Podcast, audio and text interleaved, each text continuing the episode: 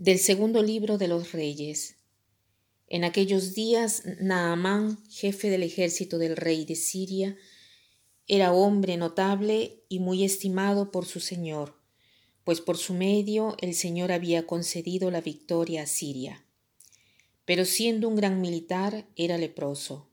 Unas bandas de arameos habían hecho una incursión trayendo de la tierra de Israel a una muchacha que pasó al servicio de la mujer de Naamán. Dijo ella a su señora, Ah, si mi señor pudiera presentarse ante el profeta que hay en Samaria, él lo curaría de su lepra. La historia es muy larga y continúa con el hecho que Naamán, aconsejado por esta muchacha, va a Israel para hacerse curar por el profeta Eliseo.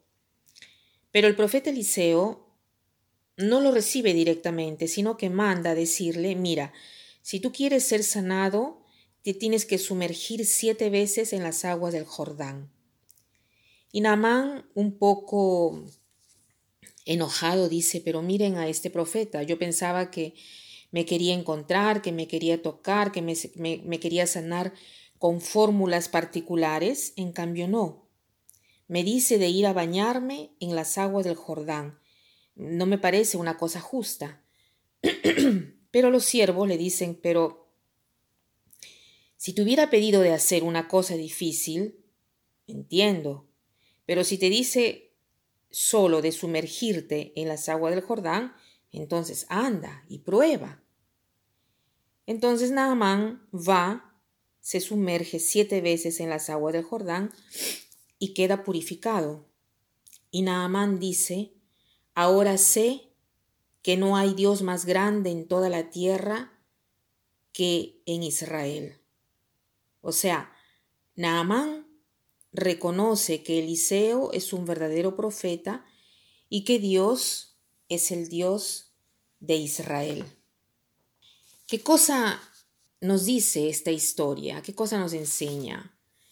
Es una historia eh, muy bonita que nos dice que Dios se sirve de todos y sobre todo eh, de esta muchacha que está en prisión y que al final terminó al servicio de la mujer de Naamán. Y esta, esta muchacha tenía tanta fe en Dios y había dicho a la mujer de Naamán que eh, si Naamán hubiera ido donde el profeta Eliseo, él ya lo hubiera sanado. O sea, tenía esta confianza, esta seguridad en el Dios de Israel y en Eliseo. Y por esta confianza, Naamán fue donde Eliseo, ¿no? Y después como instrumentos tenemos también a los siervos de Naamán, que hacen razonar al comandante y le dicen, pero ves, te ha pedido una cosa simple, báñate en las aguas del Jordán. Nosotros tantas veces tenemos necesidad de personas simples que nos hagan razonar, entonces, ¿qué cosa nos dice este pasaje?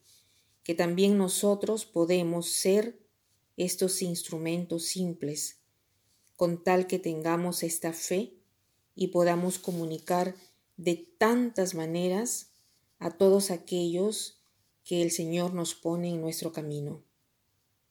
Y después, también lo que me sorprende es que Naamán tiene que hacer una cosa simple, bañarse en el Jordán por siete veces.